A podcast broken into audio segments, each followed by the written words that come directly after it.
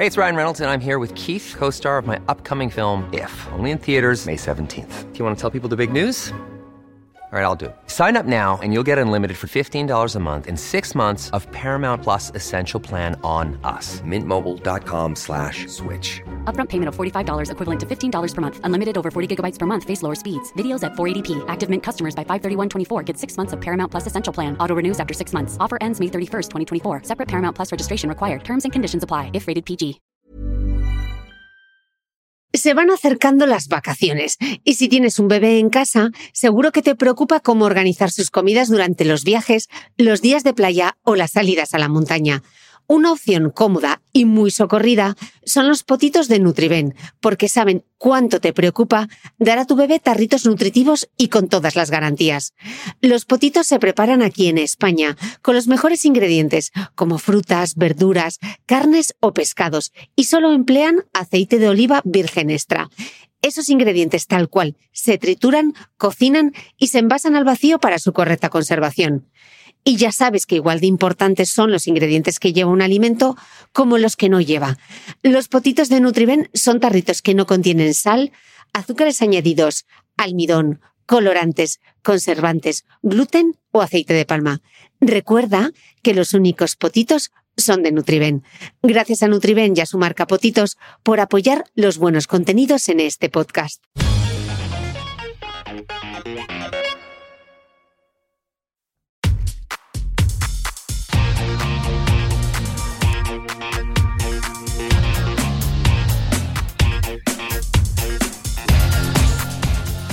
Hola, soy Cristina Mitre, periodista y autora del blog The Beauty Mail.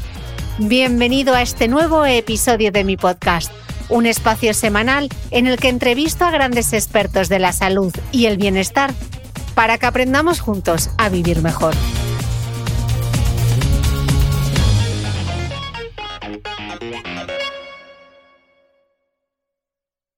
Si hacemos foco en los plásticos, que yo creo que es uno de los grandes retos que tenemos, fíjate que también desde los años 60 se ha multiplicado por 20 eh, la producción de plásticos. Y esto en principio es un síntoma, digamos, de desarrollo económico porque el plástico ha sido un material milagroso y lo sigue siendo. El problema no es el plástico. Yo creo que el problema es el uso eh, rápido y el post-uso que hemos hecho de él durante años y años. Eh, porque el 40% del plástico que se produce va para packaging, que en la mayoría de los casos es diseñado para utilizarlo una vez y descartarlo. Eh, y eso, bueno, yo creo que todos lo vemos en nuestro día a día. Hoy en el episodio 152 del podcast de Cristina Mitre me acompaña Elena Ruiz, licenciada en Ciencias Ambientales, doctora en Contaminación Ambiental y máster en Sostenibilidad.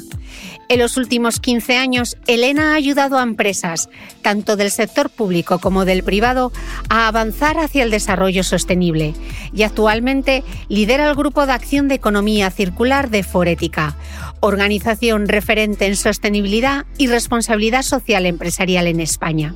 Hace unos meses tenía la oportunidad de entrevistar en este mismo podcast a la viróloga Margarita del Val, quien comentaba que debemos tener una visión de la salud más amplia, que incluya no solo al ser humano, sino también la salud animal y el cuidado del medio ambiente.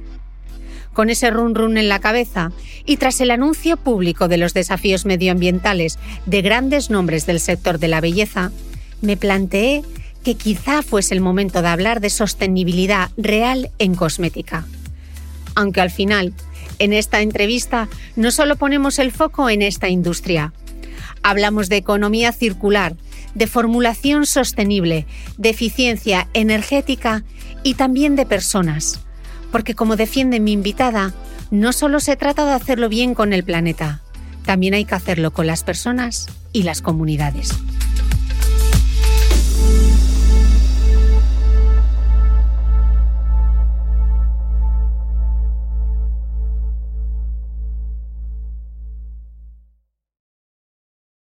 Elena, bienvenida al podcast. Muchísimas gracias, Chris. La verdad que es un placer estar aquí contigo. Muchísimas gracias por la invitación y nada, pues eh, un placer estar aquí. Bueno, no sabías las ganas que tenía de poder grabar por fin un podcast sobre sostenibilidad real de verdad de la buena en cosmética, porque creo que es uno de, los aspectos de la industria que más están cambiando y que más van a cambiar en los próximos años. Eh, va a haber muchísima disrupción y hoy quería explicar contigo cómo va a ser eh, todo ese proceso y por qué es importante conocer todos los detalles. Así que vamos a empezar por el principio y yo creo que lo más básico sería eh, definir a qué nos referimos exactamente cuando hablamos de sostenibilidad. Yo creo que es muy buen principio porque, porque sí que el concepto de sostenibilidad eh, creo que se está eh, interpretando con un alcance muy pequeño. Sostenibilidad eh, normalmente se vincula con, solamente con la parte ambiental y es mucho más que esto. ¿no? Eh, desde Forética decimos que, el desarrollo sostenible o la sostenibilidad es la respuesta de las empresas y de las organizaciones a los retos de la sostenibilidad. Y aquí eh, esta definición sencilla me lleva a hablar de que ser sostenible significa estar en línea con el planeta, con las personas y hacerlo de una manera transparente y ética. Es decir, de nada sirve que una empresa solamente se focalice en su huella climática, en, su, en, lo que emite o deja de emitir, si está, por otro lado, eh, no está haciendo caso a, cómo trata a su cadena de proveedores, al respeto de los derechos humanos, a cómo trata a sus propios empleados, ¿no? todo el tema de inclusión, conciliación, eh, a, cómo, eh, a cuál es su contribución en la contaminación del aire o en la contaminación de los océanos, con lo cual eh, autodefinirse como sostenible creo que, es una gran responsabilidad, ¿no? Y, y, que las empresas han de saber que cada vez el hay un despertar de un consumidor más consciente y que también está más informado y que, y que pide más información a las empresas de, su desempeño no financiero, ¿no? Como, como decimos en el argot no solamente de cómo, van de cómo va creciendo su cifra de, resultados, sino también cómo eso va en línea con el impacto que tienen en el planeta y en las personas. Así que, como conclusión, decir que ser sostenible significa crecer en línea con el planeta y con las personas y hacer caso a los datos de la ciencia, ¿no? que, yo creo que es importante que, que demos aquí algunos porque la ciencia habla y cada vez más y es hora de que, de que escuchemos lo que nos tiene que decir. Mm. Eso era justamente lo que te quería preguntar. Ahora, sí que hay un despertar por parte de los consumidores, que hablaremos más tarde, eh, pero ¿por qué la palabra sostenibilidad está en boca de todos? ¿Qué es lo que nos dice la ciencia? ¿Qué es lo que nos dicen los datos? Porque vimos lo del cambio climático, pero yo no sé si somos eh, particularmente conscientes de qué supone ese impacto. Pues mira, la palabra sostenibilidad vinculado al medio ambiente, porque hemos dicho que la sostenibilidad es mucho más que el medio ambiente, pero la sostenibilidad ambiental creo que está ahora mismo, digamos, en el centro de todas las agendas de gobiernos, de empresas, también en, bueno, pues en, las conversaciones de, la sociedad porque creo que estamos en un punto en el que nos hemos dado cuenta que hemos generado un, impacto sin precedentes en la naturaleza. Y no lo digo yo, lo dice el panel intergubernamental de cambio climático de Naciones Unidas, lo dice el Banco Mundial, eh, lo dice el MacArthur Foundation, lo dice el, Centro de Resiliencia de Estocolmo. Te voy a dar algunos datos que, a mí eh, me parecen bastante impactantes Fíjate que desde los años 60 hemos multiplicado por tres la extracción de materias primas.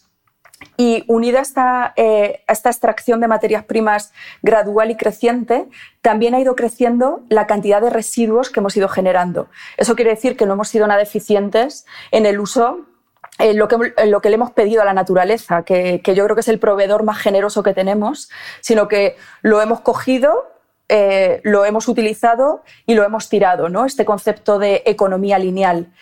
Eh, si nos vamos, por ejemplo, si hacemos foco en los plásticos, que yo creo que es uno de los grandes retos que tenemos, fíjate que también desde los años 60 se ha multiplicado por 20 eh, la producción de plásticos.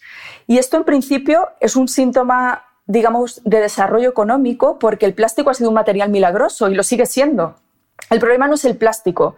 Yo creo que el problema es el uso eh, rápido y el post-uso que hemos hecho de él durante años y años.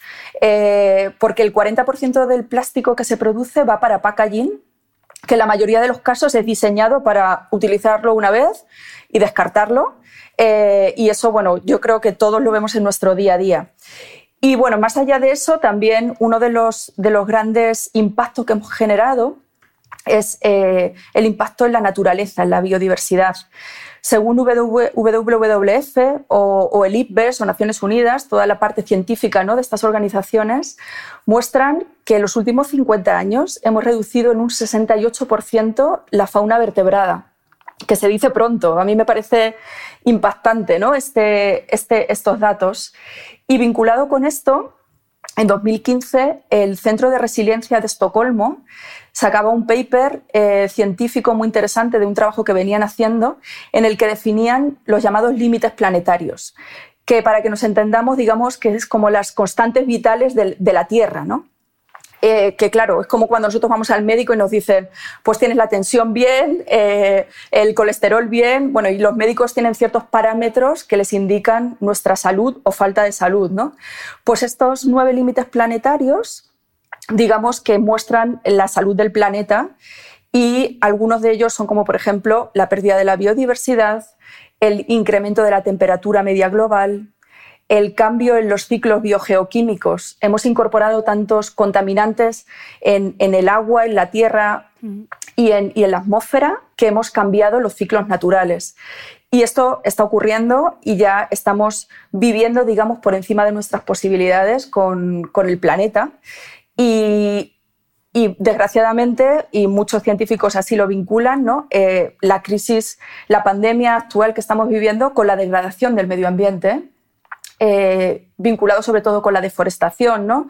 Y este, este, fenómeno llamado la zoonosis, que es el paso de virus que vienen de, los animales salvajes a los humanos. Y el hecho de haber reducido las masas boscosas ha hecho por la deforestación, ha hecho que el espacio que separa a los animales salvajes de los humanos se haga cada vez más pequeño, con lo cual estas enfermedades infecciosas vayan incrementándose. Yo creo que es hora que, hagamos las paces con la naturaleza, como dice el último informe de Naciones Unidas, que me ha encantado ¿no? el concepto, porque, bueno, porque es lo que, lo que nos da soporte y, que la salud de la naturaleza significa la salud de las personas. ¿no? Así que eh, todos somos parte del problema y parte de la solución, todos los sectores lo son. Así que hay que ponerse las pilas y hay que, y hay que empezar a hacer las cosas de manera distinta. ¿no? Yo mm. creo que, que, estamos en un momento muy interesante para, para hacer posible muchos cambios de paradigma. Mm. Es fascinante lo que estabas contando justo en relación al medio ambiente y, esta pandemia que estábamos viviendo. Estoy justo preparando una entrevista con, con Ignacio López eh, Goñi y él dice exactamente que el clima es otro de los factores que condicionan la salud global y que en el caso concreto de la COVID-19 no tenemos pruebas de que el deterioro medioambiental haya tenido alguna influencia directa en su aparición, pero eso no significa que no la haya tenido en otras pandemias pasadas o que no pueda tenerla en un futuro. Así que ojo, eh, que nuestra relación con el planeta puede ser la causa de la próxima pandemia global. O sea, que esto no se trata solo eh, del greenwashing que quieren, que a veces se dice, ¿no? No, es que las empresas quieren hacer greenwashing. Yo creo que hay un compromiso global y que esto es importante porque ellos son el problema, pero también son parte de la solución, ¿no? Como, como veremos hoy con, con todo lo que se puede hacer respecto, eh, respecto a la producción, en este caso de la industria cosmética. Elena, me gustaría que explicases, porque muchas veces eh, se habla de conceptos dentro de la sostenibilidad de huella ambiental, huella de carbono, huella hídrica. Eh, ¿Qué son esos conceptos? ¿Cómo se miden y por qué es importante tenerlos en cuenta cuando hablamos de sostenibilidad? Bueno, pues esto sí también es súper importante, ¿no? Entender los conceptos cuando hablamos de sostenibilidad ambiental para medir el impacto que tienen las organizaciones, las empresas en el medio ambiente, tenemos la llamada huella ambiental, que la huella ambiental, digamos que se desgrana en distintos, en distintos aspectos. Por un lado, la huella hídrica, que es eh, los recursos hídricos que la producción eh, de un producto ¿no? requiere, o sea, cuánta agua, cuántos recursos hídricos estás utilizando. La huella climática es cuántos gases de efecto invernadero estás emitiendo debido a la, producción de, tu producto. ¿no? Eh, y luego el impacto en la contaminación, que puede ser, eh, aparte de emitir gases de efecto invernadero, se emiten otro tipo de gases que, contaminan eh, las ciudades en las que vivimos, el aire que respiramos o por ejemplo, eh, toda la contaminación no solamente del aire, también de los océanos. ¿no? Hemos hablado de plásticos, eh, pero también tenemos el desperdicio alimentario, tenemos, bueno, pues hay muchos flujos de residuos que están eh, pues, mm, disminuyendo la calidad de los compartimentos ambientales. Y cuando hablo de compartimentos ambientales hablo del suelo, del agua y de la atmósfera. ¿no? Y también, por ejemplo, eh, un flujo de residuos que está creciendo muchísimo es el llamado e-waste, ¿no? todos los residuos que vienen de los aparatos eléctricos y electrónicos, que a veces tienen metales pesados, que además eh, tienen una tasa de reciclaje muy baja y que están también contaminando el medio ambiente. ¿no? Con lo cual, la huella ambiental ha de verse desde distintos ángulos, agua, clima y contaminación, y cada empresa tiene que ver eh, en, haciendo un análisis de, todos sus impactos, dónde pueden mejorar y dónde eh, están esas áreas de mejora que pueden ser a través de la innovación, pueden ser a través de los cambios disruptivos, pueden ser a través de nuevos modelos de negocio para eh, dar respuesta y reducir el impacto que, que, tienen sobre el medio ambiente. ¿no? Entonces yo creo que medir lo que, lo que no se mide no se puede gestionar, ¿no? Esta, esta gran frase, pero es así, o sea, si tú no mides tu huella de carbono, no puedes saber cómo puedes mejorar. Si tú no mides cuánta agua estás consumiendo, no sabes cómo puedes mejorar y no puedes tener además esa, esa mentalidad de mejora continua que es lo que se le pide ahora a las empresas. ¿no? no se les pide que sean perfectas ahora, se les pide que sean humildes, que, que midan y que tengan una hoja de ruta eh, con una ambición creciente para ir dando respuesta a estos retos que cada vez siguen siendo más urgentes, porque las emisiones siguen creciendo. Todavía no hemos conseguido como planeta reducir las emisiones eh, a nivel global, ¿no? con lo cual eh, hay mucho trabajo por hacer. Luego te preguntaré en concreto sobre el concepto del ciclo de vida de un producto, que es fundamental en todo esto que estamos hablando. Pero antes de entrar en esa materia, mm, viendo todo este tema de la huella hídrica, de la huella de carbono, la huella medioambiental, etcétera, eh, me pregunto cuál es el impacto de la industria cosmética en el medio ambiente, si esta industria, por ejemplo, contamina más que la industria de la moda y dentro del sector de la belleza, ¿qué es lo que más contamina? Porque siempre pensamos eh, el packaging, pero ¿es el packaging realmente lo que más contamina? Bueno, es como tres preguntas en una, un tres en uno. Sí.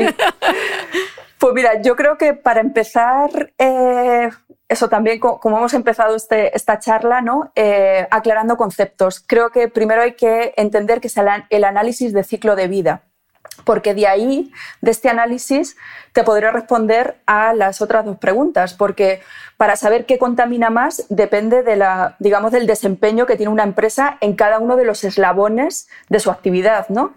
Entonces, un análisis de ciclo de vida significa medir los impactos que, un producto tiene desde eh, el inicio o sea, hablando del, sector cosmético, o sea, desde que tú decides qué ingredientes vas a utilizar y los extraes de la naturaleza, hasta eh, el post-uso, hasta qué eh, vida le vas a dar a los residuos que puede generar tu producto. ¿no? Mm.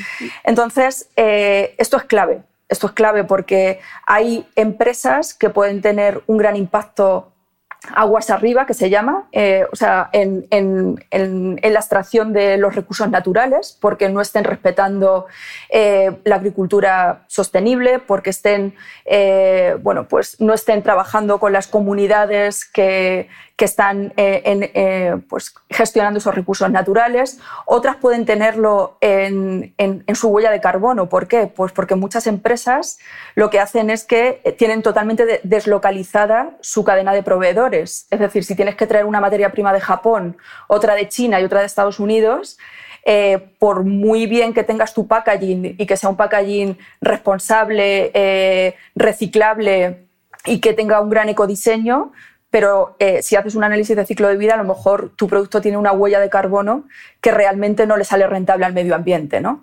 Entonces yo creo que es clave que las empresas no solamente hagan ese análisis, sino que también lo informen y lo comuniquen de una manera no solo transparente, sino entendible.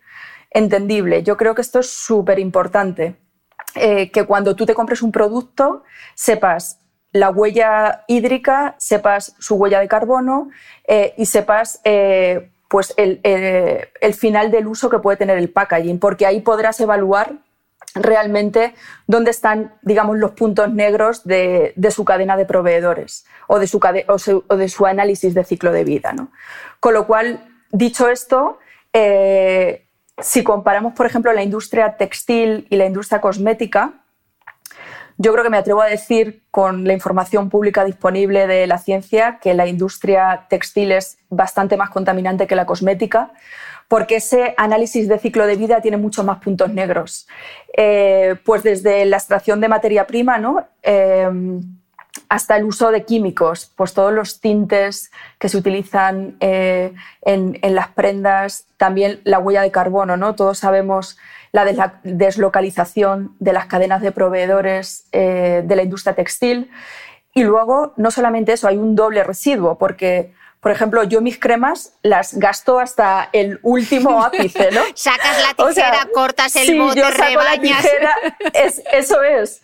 Eh, con lo cual, aunque lo pida online, eh, yo al final voy a generar un residuo que es el packaging. Pero es que la industria textil, o sea, al final cuando te cansas de ponerte una chaqueta y si además lo has comprado online, tienes un doble residuo, el residuo textil y el residuo del packaging. Entonces, eh, es verdad que el residuo textil es algo también que, nos, estamos ahogando ¿no? de residuo textil. Con lo cual, sí que, sí que eh, la industria de la moda eh, es gran parte del problema gran parte del problema y también estamos viendo que está siendo parte de la solución. ¿no? Yo creo que estamos viendo que todos los sectores, en mayor o menor medida, luego la velocidad, la velocidad pues algunos pueden pensar que, lo están haciendo demasiado lentos. Eh, en algunas ocasiones yo creo que, sí, que lo están haciendo demasiado lentos. También hay que considerar y diferenciar aquellas empresas, tanto del mundo de la cosmética como del mundo del textil, que nacen ya con un alma sostenible dentro de su promesa de valor, y aquellas grandes corporaciones que llevan en este escenario que se llama de business as usual, ¿no? en, que están inmersas en esta economía lineal, como puede ser un Procter Gamble, un L'Oreal, un Unilever, ¿no? Pero que realmente están dando grandes pasos porque, o sea, al final este cambio les pide cambios disruptivos en sus modelos de producción, ¿no? Y están yendo poco a poco con productos, con áreas de negocio. Y ciertamente aquellas empresas que son más pequeñas y que ya nacen con, esa, con ese alma sostenible, pues lo tienen más fácil, ¿no? Con lo cual yo creo que, como decía, y esto me parece importante, no se le pide que sean perfectas, pero se le piden que, se pongan las pilas ya, ¿no? Y que compromisos, compromisos ambiciosos y, y, que, y que no dejen de, de, pues de avanzar ¿no? en, en, ese aspecto. Lo que pasa que escuchándote, Elena, me vienen a la mente como ejemplos de eh, qué contrasentido lo que creemos que es sostenible. ¿no? Estoy, por ejemplo, te voy a poner dos ejemplos, uno del sector de la moda y otro del sector de la cosmética.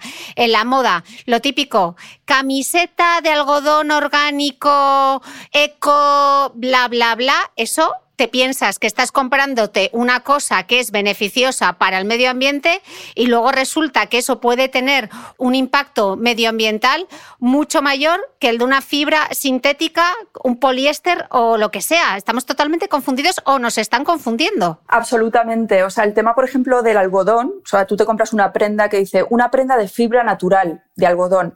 Si tú te vas a ese análisis de ciclo de vida, por ejemplo, el algodón es uno de los responsables de la agricultura intensiva monocultivo, del uso eh, masivo de fertilizantes y pesticidas eh, y de la pérdida de biodiversidad, porque eh, lo que se ha hecho es coger mucha, mucha extensión. El uso de la tierra es uno de los grandes, el cambio del uso de la tierra es uno de los grandes impactos del hombre que ha generado no solamente pérdida de biodiversidad, sino también el cambio de la temperatura media global si tú coges esa tierra y eh, rompes toda la biodiversidad que puede haber ahí, que crece de manera natural para solamente plantar algodón, y además eh, incorporas eh, químicos para, mejorar el desempeño de esos cultivos, está generando un impacto ambiental tremendo, tremendo. Entonces, aquí, por ejemplo, yo creo que tienen una gran, un gran protagonismo las certificaciones. Yo, más allá de los compromisos, las memorias de sostenibilidad, me gusta mucho ir al tema de las certificaciones porque valida que un tercero eh, está digamos, fiscalizando que las empresas lo están haciendo bien.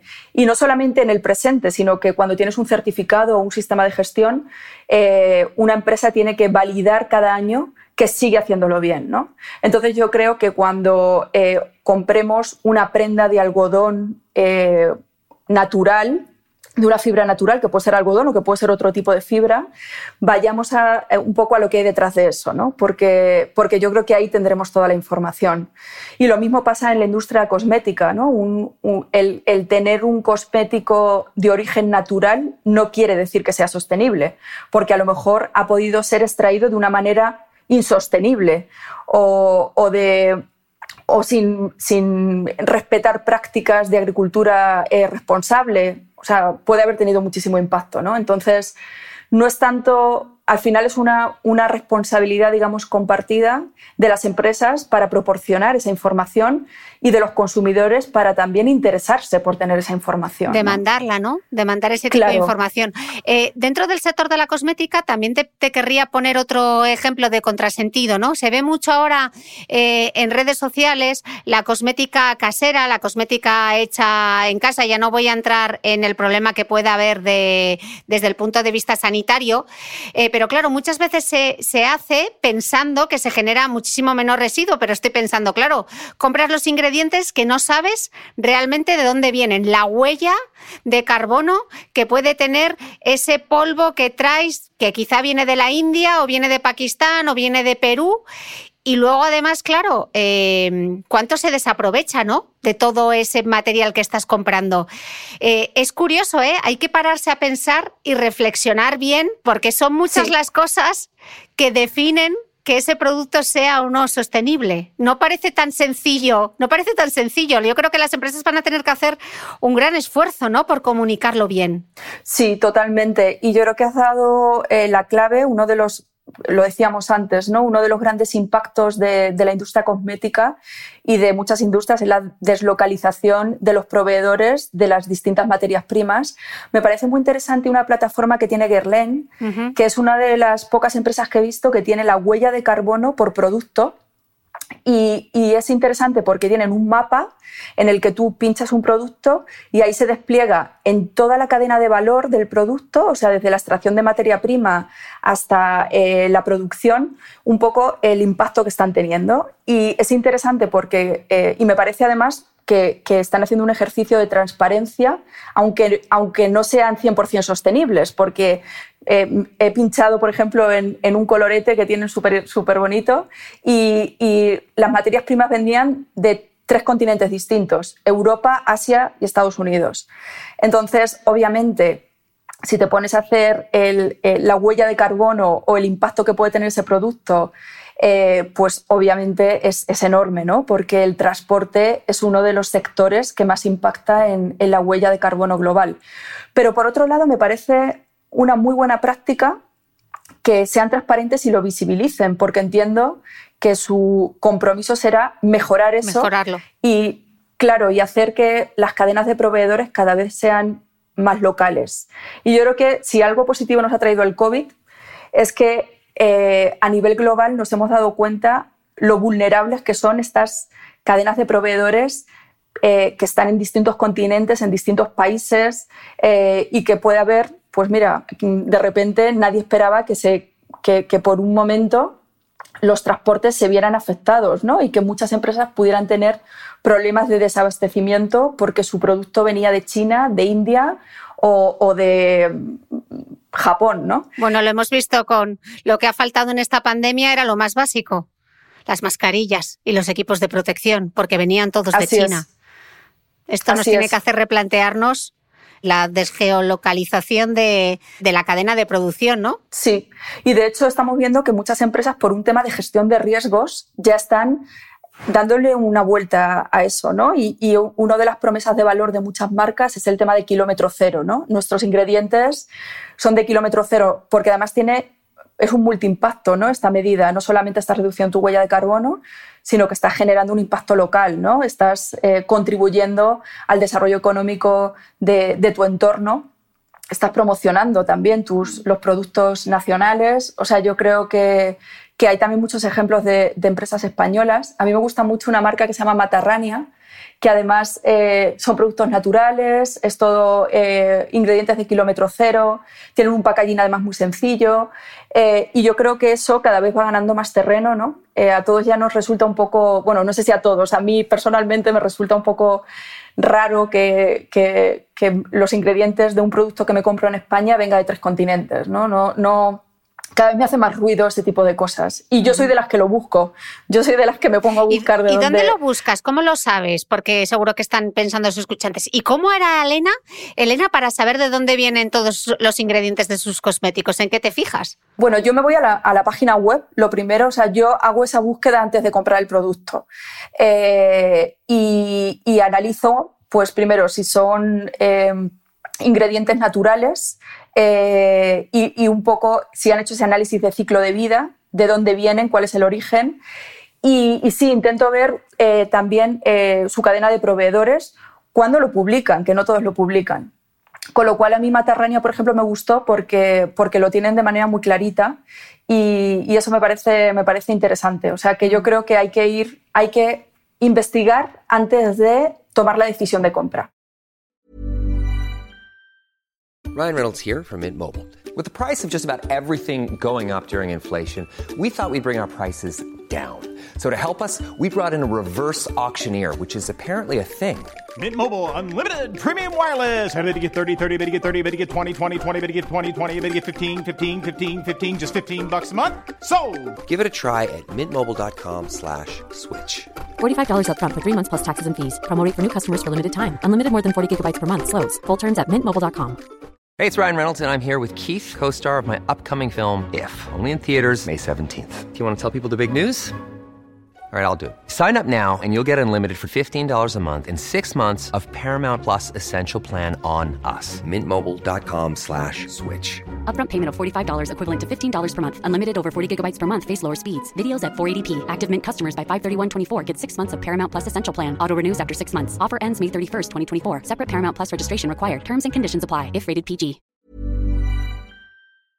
¿Sabías que los bebés son capaces de autorregularse y comer lo que necesitan? Hasta el primer año, la leche ha de ser su alimento principal, bien sea lactancia materna o artificial, y poco a poco podrán ir probando diferentes texturas y alimentos.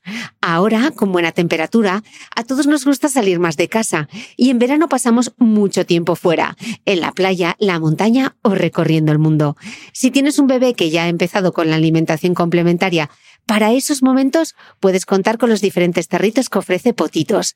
Hay recetas para bebés desde 4 y 6 meses y solo llevan ingredientes como frutas, verduras, carnes o pescados que se trituran y se envasan tal cual. Los potitos de Nutriben son tarritos seguros, fáciles de conservar y transportar, ya que no necesitan refrigeración, tan solo mantenerse en un lugar fresco. Se calientan en microondas o al baño María, sin conservantes ni azúcares añadidos. Gracias a Nutriben y a su marca Potitos por ser nuestro mecenas del mes.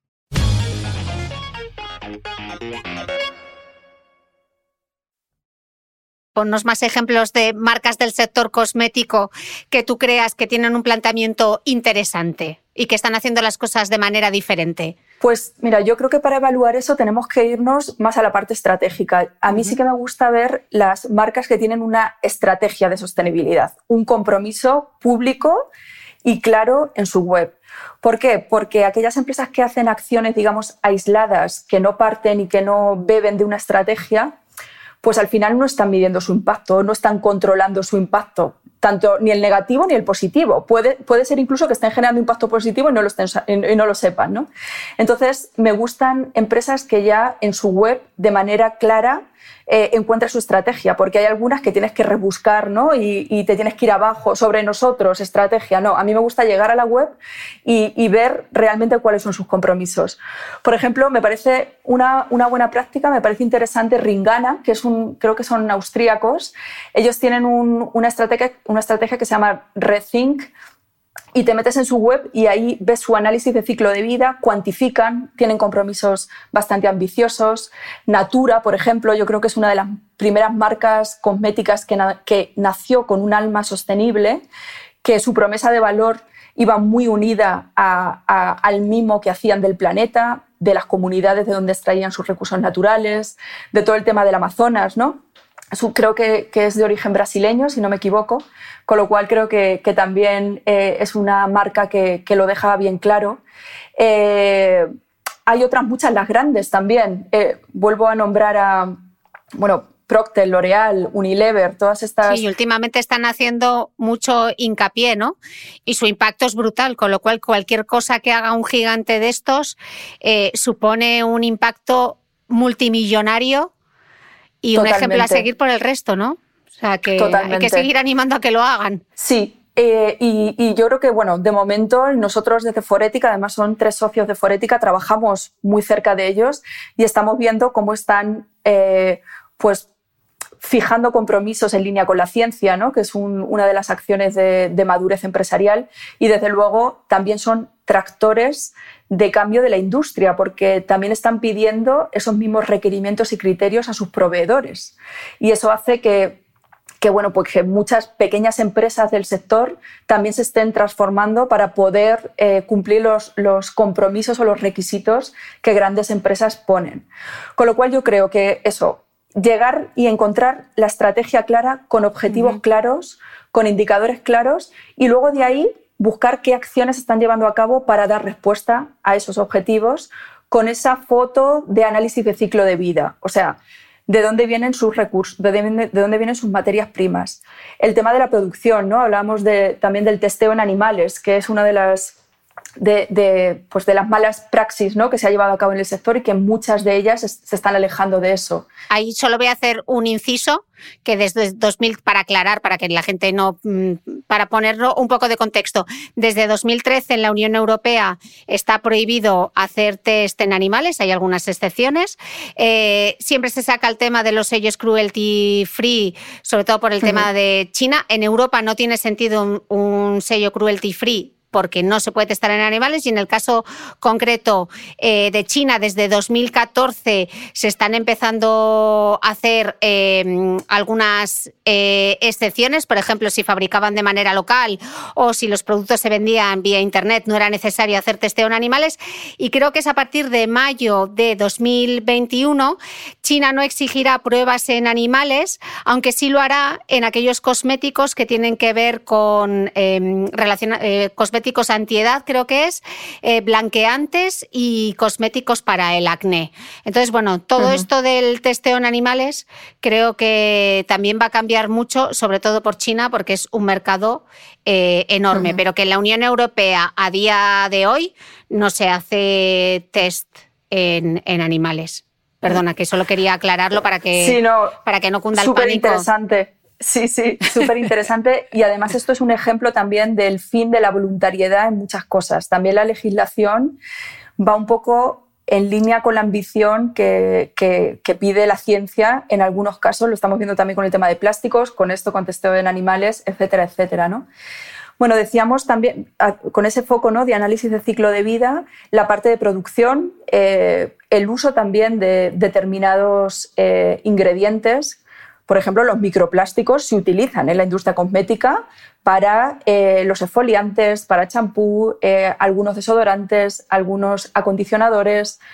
O sea, también tenemos eh, el tema de los plásticos, es de verdad el, material más transversalizado porque está en, en, cualquier sector y en cualquier eslabón de la cadena. ¿no?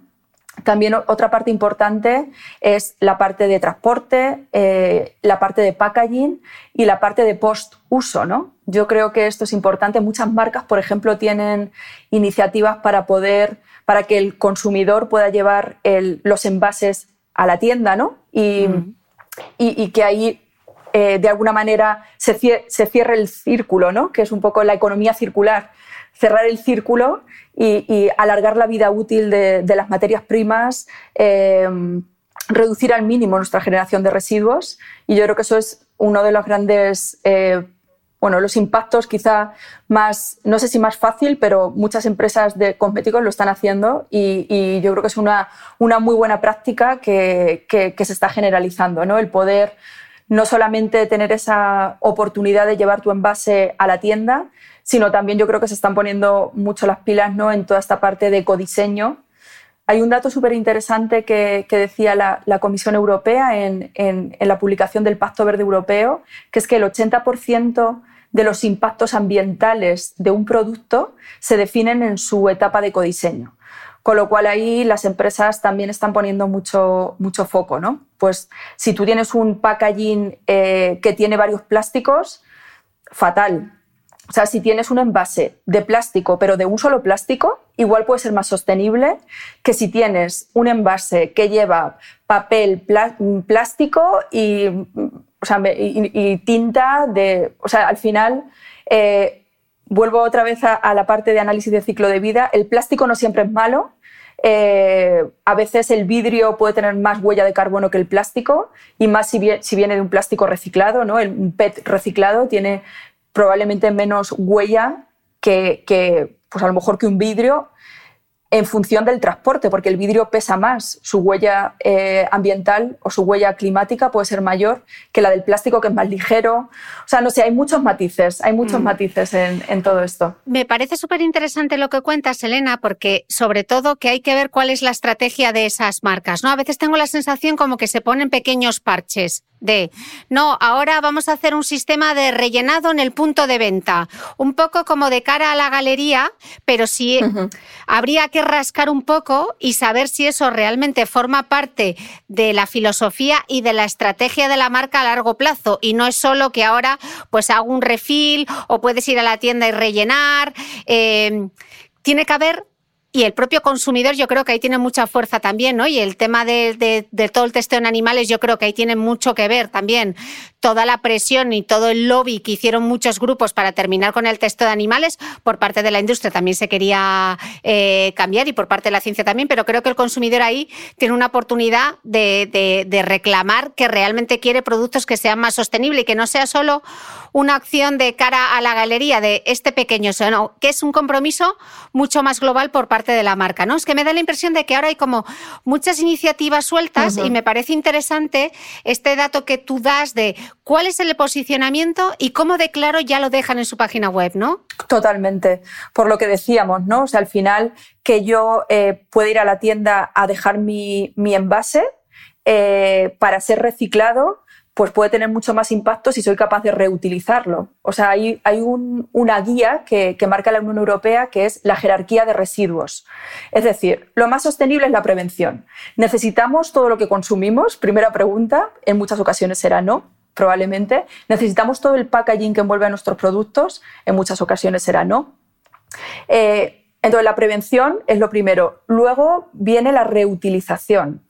Eh, es mejor reutilizar algo que ya existe porque el reciclaje tiene su coste ambiental también. Ojo que el reciclaje le sale caro al planeta. No, no es que reciclar sea la panacea, ni muchísimo menos. De hecho, hay determinados tipos de plásticos porque luego cada plástico es un mundo. Eh, o cada material es un mundo, porque hablamos de plástico, pero también está el papel, el cartón, el vidrio. O sea, que, que reciclar les sale le sale caro el planeta. Con lo cual, yo creo que eh, las empresas han de ser eso, pues, transparentes y dar los datos que importan.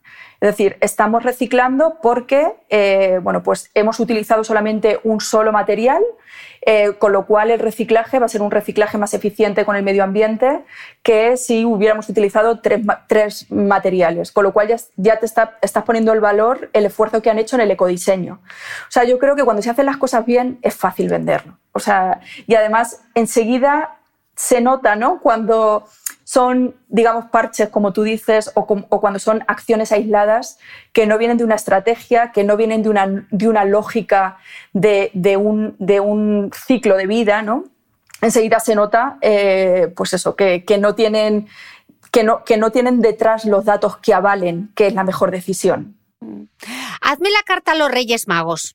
Eh, ¿qué, cosas, ¿Qué cosas sí o sí debería hacer, eh, o imagínate, soy una pequeña productora de cosméticos, quiero poner mi cosmético a la venta, ¿qué cosas debería tener yo en cuenta a la hora de tener un compromiso más de sostenibilidad para que mis consumidores vean que realmente el mío es un planteamiento honesto?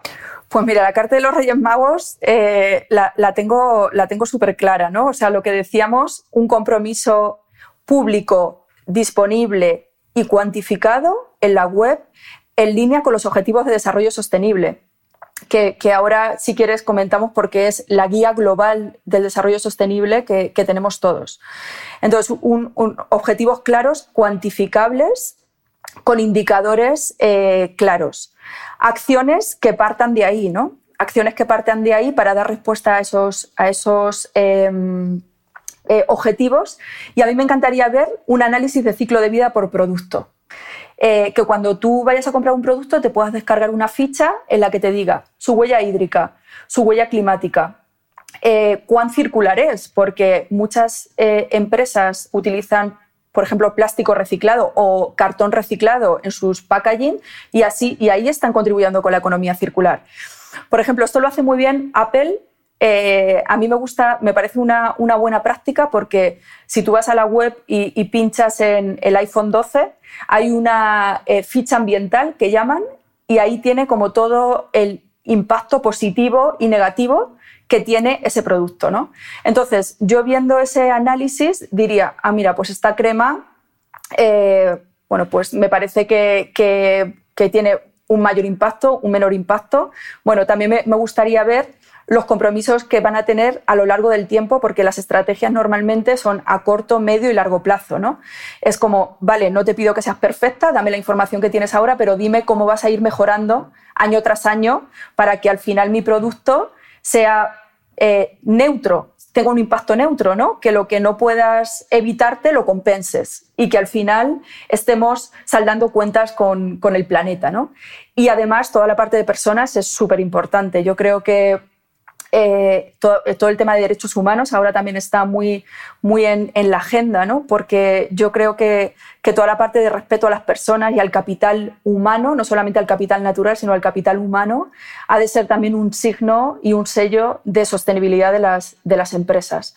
Con lo cual, eh, yo abogaría por compromiso, datos y eh, transparencia. Yo creo que la parte de transparencia es súper importante, porque yo creo que algunas empresas no lo hacen porque saben que les van a decir, ay, no, pues podías reducir tu huella de carbono, pues, mm, mm, bueno, da igual, si es que hay veces que la honestidad se premia más que, el, que, a mí cuando no hay honestidad o cuando no hay transparencia me crean quizá más, eh, digamos, desconfianza que que me estén ofreciendo datos y me digan que los van a mejorar esa me parece más quizá más humilde, no sé si es la palabra, pero no sé si me entiendes. Sí, sí, que queda todavía camino por recorrer, reconocer que no tenemos todavía la respuesta, pero que estamos trabajando en ello, me parece súper honesto. Eso es, honestidad, ¿no? Yo creo que, es un buen valor para, una marca. Mm, lo que pasa es que hay que convertirse en el, en el inspector gadget ¿eh? para comprar una crema. Porque madre pues mía, para averiguar todos estos datos. Bueno, lo pueden poner en el, en el envase. O, simplemente cuando vayas a hacer a comprar un producto te puedas bajar una ficha sencilla. Claro, luego esto es otro de los temas, ¿no? Traducir el lenguaje empresarial al lenguaje de la sociedad. Eso también es una responsabilidad que tienen, que tienen las empresas. No me digas que son no sé cuántas toneladas de CO2 equivalente, dime a lo que equivale para que yo me haga una idea, ¿no? Por ejemplo.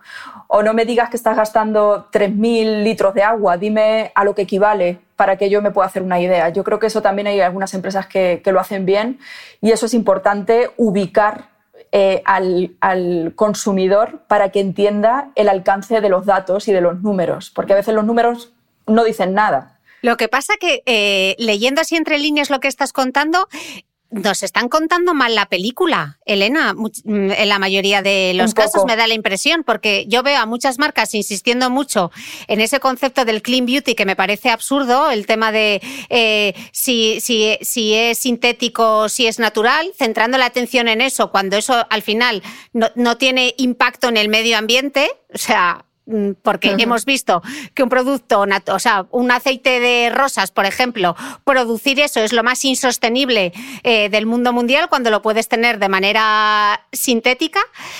Se está yendo la conversación por el, por el clean beauty y luego se está yendo la conversación por, si se, por el packaging, sin tener en cuenta el ciclo de vida del producto que es realmente lo que importa aquí en términos de, sostenibilidad, ¿no? Sí, es como si tuviéramos una película y nos contaran solamente una escena, ¿no? Es como, oye, yo quiero ver la película entera, aunque haya escenas que, que a lo mejor no te dejan muy bien, pero cuéntame la película entera para que yo pueda elegir y pueda decidir si me gusta o no.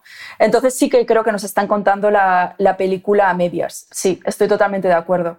¿Y por qué no son más, eh, viendo empresas como Gerlen, por ejemplo, que estaban hablando de, de, la huella que tienen sus productos, ¿por qué no se animan las empresas a ser más transparentes. Vosotros que trabajáis con tantas empresas, ¿cuál es la reticencia?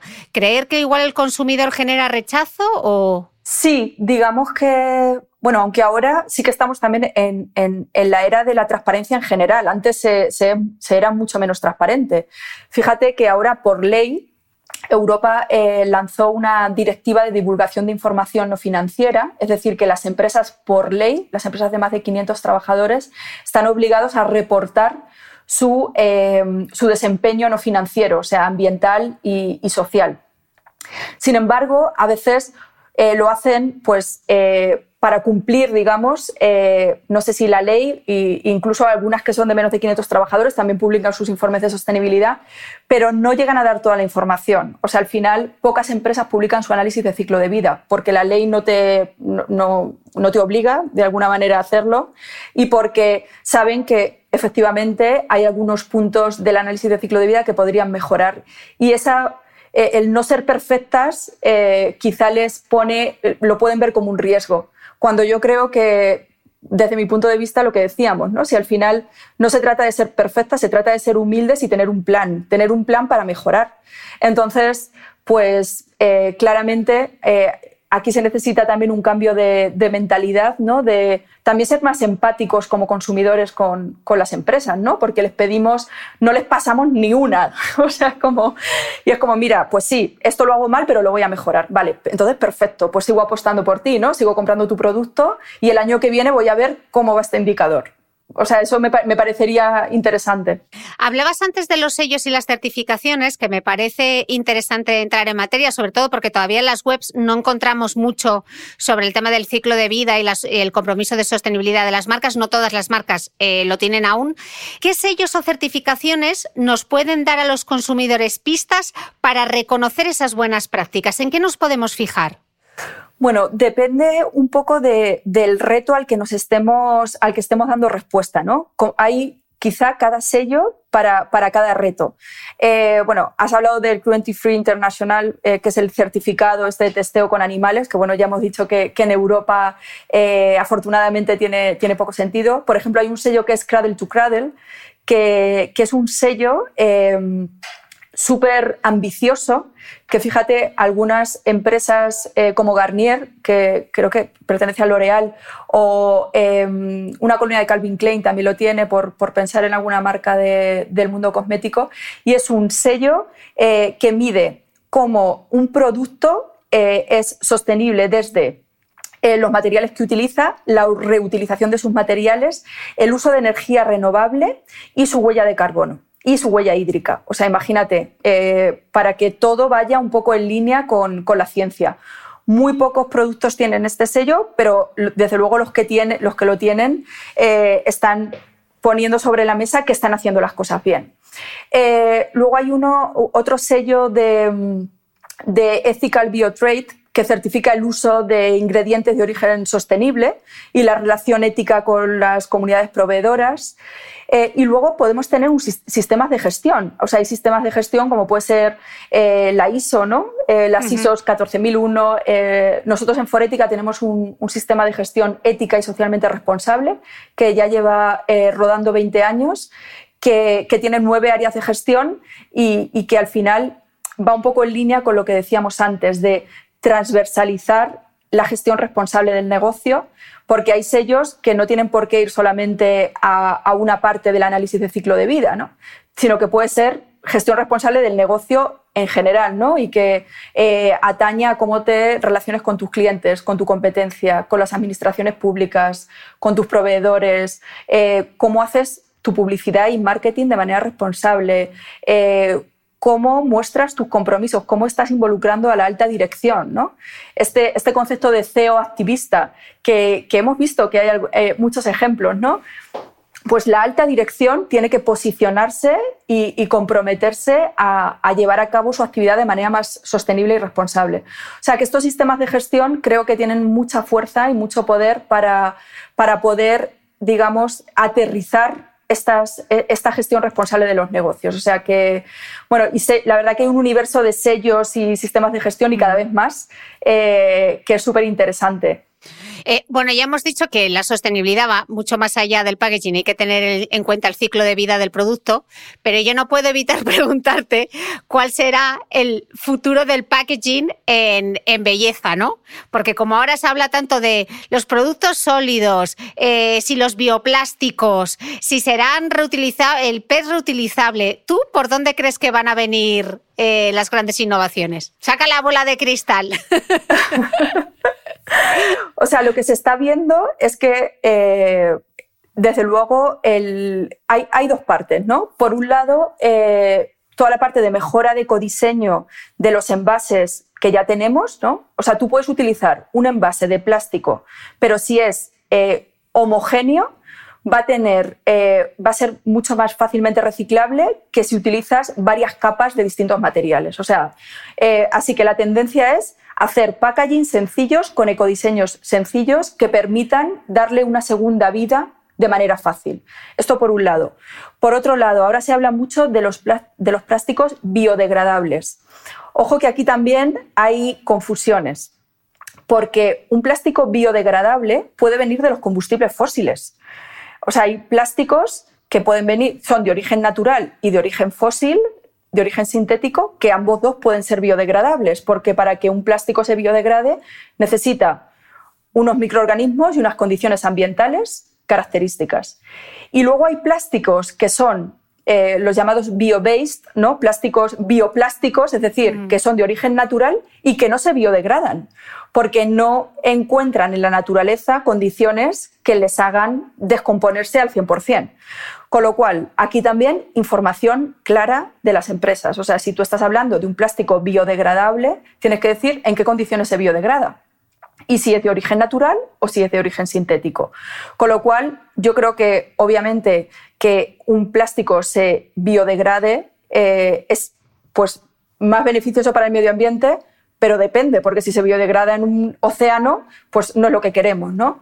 Al final se trata de poder darle una segunda vida eh, y a lo mejor después de biodegradarse se puede recuperar parte de, los gases para hacer energía, se puede recuperar eh, los subproductos para darle otra segunda vida. O sea, con lo cual yo creo que ahí también cuando hablemos, cuando hablemos, de plásticos biodegradables hay que, hay que tener cuidado. ¿no? Así que para mí hay dos tendencias. Ya te digo, mejora del ecodiseño, también el tema de la prevención. Igual hay algunos productos que no necesitan packaging. También lo estamos viendo. Eh, y eso me parece quizá lo más disruptivo, ¿no? Pensar, oye, pues a lo mejor puedo hacer un envase más resistente y si lo voy a vender en una tienda, pues a lo mejor eh, el, que el packaging sea opcional. Y que si no pides tu packaging, te estás ahorrando no sé cuántos eh, kilos de carbono. También puede, puede ser una opción. Entonces, yo creo que nuevamente honestidad cuando se hable de bioplásticos, eh, perdón, de plásticos eh, que se puedan descomponer en el medio ambiente, eh, explicar de dónde vienen. Porque si vienen de los combustibles fósiles, pues a lo mejor no son tan sostenibles, pero también si vienen de recursos naturales que vienen de cultivos intensivos, pues a lo mejor tampoco, ¿no? Entonces... Estoy pensando a veces cuando se dice, no, sustituye tu cepillo de dientes por un cepillo de dientes de bambú. ¿Es eso más sostenible realmente? Pues habría que hacer un análisis de ciclo de vida para ver cuántos usos tienes que darle al, de dónde viene ese bambú, cómo se ha extraído y cuál, es el tiempo de vida que tiene ese cepillo de dientes. Yo creo que eso es importante, ¿no? Porque si eh, va a fallar al mes, y pues a lo mejor va a ser menos sostenible que uno de plástico que lo puedes utilizar más tiempo, ¿no? O sea, yo creo que también alargar la vida útil de los productos eh, sea cual sea su material, a veces es más sostenible que el material en sí mismo, porque tú puedes tener un material muy sostenible, pero si lo utilizas poco el producto, pues al final se hace insostenible. Mm. Entonces, o que sea de plástico y que le puedas dar un segundo uso, ¿no? Un bote que pueda ser rellenable o lo que sea. Claro.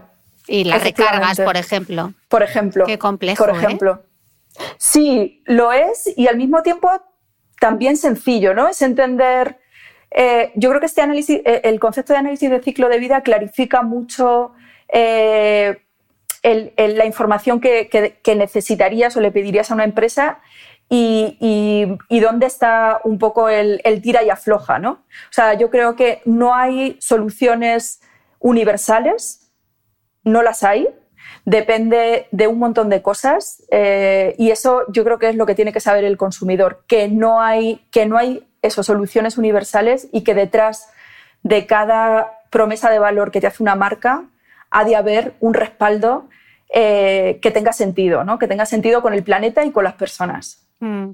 Hablabas justamente al principio de sostenibilidad, el concepto también de, las personas, ¿no? Porque a veces focalizamos mucho en la parte ambiental, focalizamos en la parte del planeta, pero qué importante es hablar de las personas, de las personas que hay detrás de todas esas marcas, de cómo se gestionan a esas personas. Háblanos de esto, Elena, ¿cómo, cómo se ve en el, no, no en el ciclo de vida, pero cómo, cómo podemos extraer esa información? Bueno, yo creo que, la parte de las personas eh, cada vez se va poniendo eh, más en el centro eh, y yo creo que también el COVID ha traído, mm, ha traído un gran impacto en ese sentido. fíjate que decían una frase que a mí me, impactó mucho. Decían que, en términos de desarrollo humano habíamos retrocedido 25 años en 25 semanas en, en muchos países, ¿no? Toda la parte, bueno, pues los objetivos de desarrollo sostenible son 17 y, muchos de ellos tienen que ver con las personas, pues desde hambre cero, eh, erradicación de la pobreza, salud, eh, educación de calidad, eh, enfoque de género, trabajo decente. Entonces, ya simplemente viendo los objetivos de desarrollo sostenible en la parte de personas, vemos cuáles son los aspectos que debería cuidar una empresa. Y yo creo que esto es importantísimo, sobre todo cuando su impacto, cuando su cadena de proveedores está en países en vías de desarrollo, donde probablemente eh, las leyes locales son mucho más laxas de lo que pueden ser en Europa y a veces eh, bueno, pues hay que ir un poco más allá porque eh, cumplir con la ley no significa que estés dando un salario digno o que estés dando unas condiciones dignas en determinados países. Entonces yo creo que las empresas han de generar ese impacto positivo, esa inversión estratégica en las comunidades donde operan y sobre todo de donde extraen sus materias primas. ¿no? Yo creo que, que esto es importantísimo.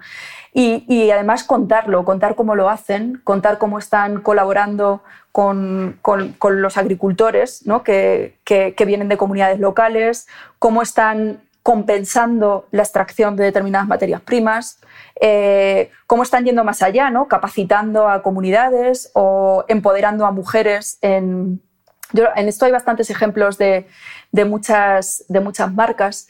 Eh, o sea, yo creo que, esto es súper importante. Y no solamente es el trabajo que hacen, o sea, cuando hablamos de las personas, no solamente hablamos de las comunidades, de los países en vías de desarrollo. A mí me gustaría saber cómo las marcas tratan a sus propios empleados, ¿no? Y ahí hablamos de inclusión, hablamos de género, Hablamos de conciliación de la vida laboral y, la vida personal, eh, entre otras cosas. ¿no? Entonces, eh, yo creo que la parte de las personas es importantísima, o sea, es súper importante y, también las empresas han de dar aquella información que ayude a la sociedad a interpretar cómo lo están haciendo, porque hay veces es verdad que el medio ambiente se mide, ¿no? Tienes una huella de carbono y, mm. y, lo sabes, ¿no? Son datos cuantitativos a veces eh, para medir el impacto en la sociedad, eh, bueno, pues no es tan fácil, ¿no? Entonces las empresas tienen que hacer ese, esfuerzo por, mostrar cómo están eh, gestionando su capital humano en interno y cómo están compensando el, el, impacto que puedan tener en comunidades, sobre todo en países en vías de desarrollo. ¿no? Yo creo que esto es importantísimo. Bueno, Elena, después de casi una hora charlando contigo sobre sostenibilidad se me real ha pasado, se me ha pasado volando. Sostenibilidad real en cosmética, que es más complejo de lo que yo incluso me esperaba, eh, para intentar sintetizarlo. Si tuviésemos que pensar en qué tres cosas debo tener en mente cuando quiero escoger un producto que sea más sostenible, dame tres titulares. Pues eh, no quedarse solamente en uno de los aspectos, buscar, eh, buscar cómo impactan con ese enfoque de análisis de ciclo de vida, o sea, investigar antes de comprar. Esto para mí importantísimo. Eh, entender que la sostenibilidad no significa solo reducir tu huella de carbono o tener un packaging sostenible, sino que sostenibilidad significa crecer bajo los límites planetarios y en línea con los requerimientos de la sociedad y buscar información pública y de calidad. ¿no? Yo creo que estrategia, gestión y transparencia es súper importante. Y si no lo tienen, ver cuál va a ser, cuál va a ser su plan de acción para, eh, para cumplirlo. ¿no? Reclamarlo. O sea, que con esta información, Reclamarlo. como consumidores empoderados, a partir de ahora ya podemos reclamárselo a las marcas Eso es. y no quedarnos con esa visión tan reducida de la sostenibilidad en el packaging o en ese concepto del clean beauty de los ingredientes y tal, y ir un poquito rascar y ir un poquito más allá, ¿no? Eso es, interpretar. Interpretar, Interpretar. Que, que ser sostenible es algo, es algo que requiere mucha responsabilidad y que no se puede decir a la ligera. Mm.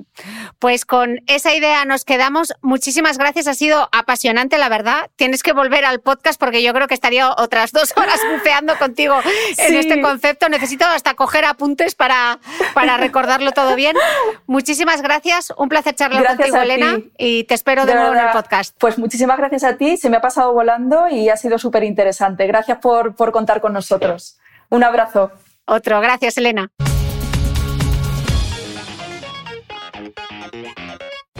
No olvides que todas las notas de este capítulo están en mi blog de beautymail.es. Además, si no quieres perderte ninguna entrevista, suscríbete al podcast de Cristina Mitre en tu reproductor de podcast habitual. Y un último favor, si me escuchas en Apple Podcast, regálame unas estrellas y déjame una reseña, porque así ayudas a que este podcast siga creciendo.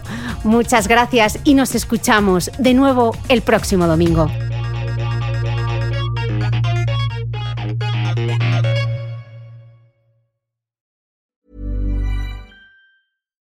When you make decisions for your company, you look for the no brainers. And if you have a lot of mailing to do, stamps.com is the ultimate no brainer. It streamlines your processes to make your business more efficient, which makes you less busy. Mail checks, invoices, legal documents, and everything you need to keep your business running with stamps.com. Seamlessly connect with every major marketplace and shopping cart. Schedule package pickups and see your cheapest and fastest shipping options from different carriers with rates up to 89% off USPS and UPS rates. And with the stamps.com mobile app, you can take care of mailing and shipping wherever you are. Make the same no-brainer decision as over 1 million other businesses with stamps.com. Sign up with code program for a 4-week trial plus free postage and a free digital scale. No long-term commitments or contracts. That's stamps.com. Code program.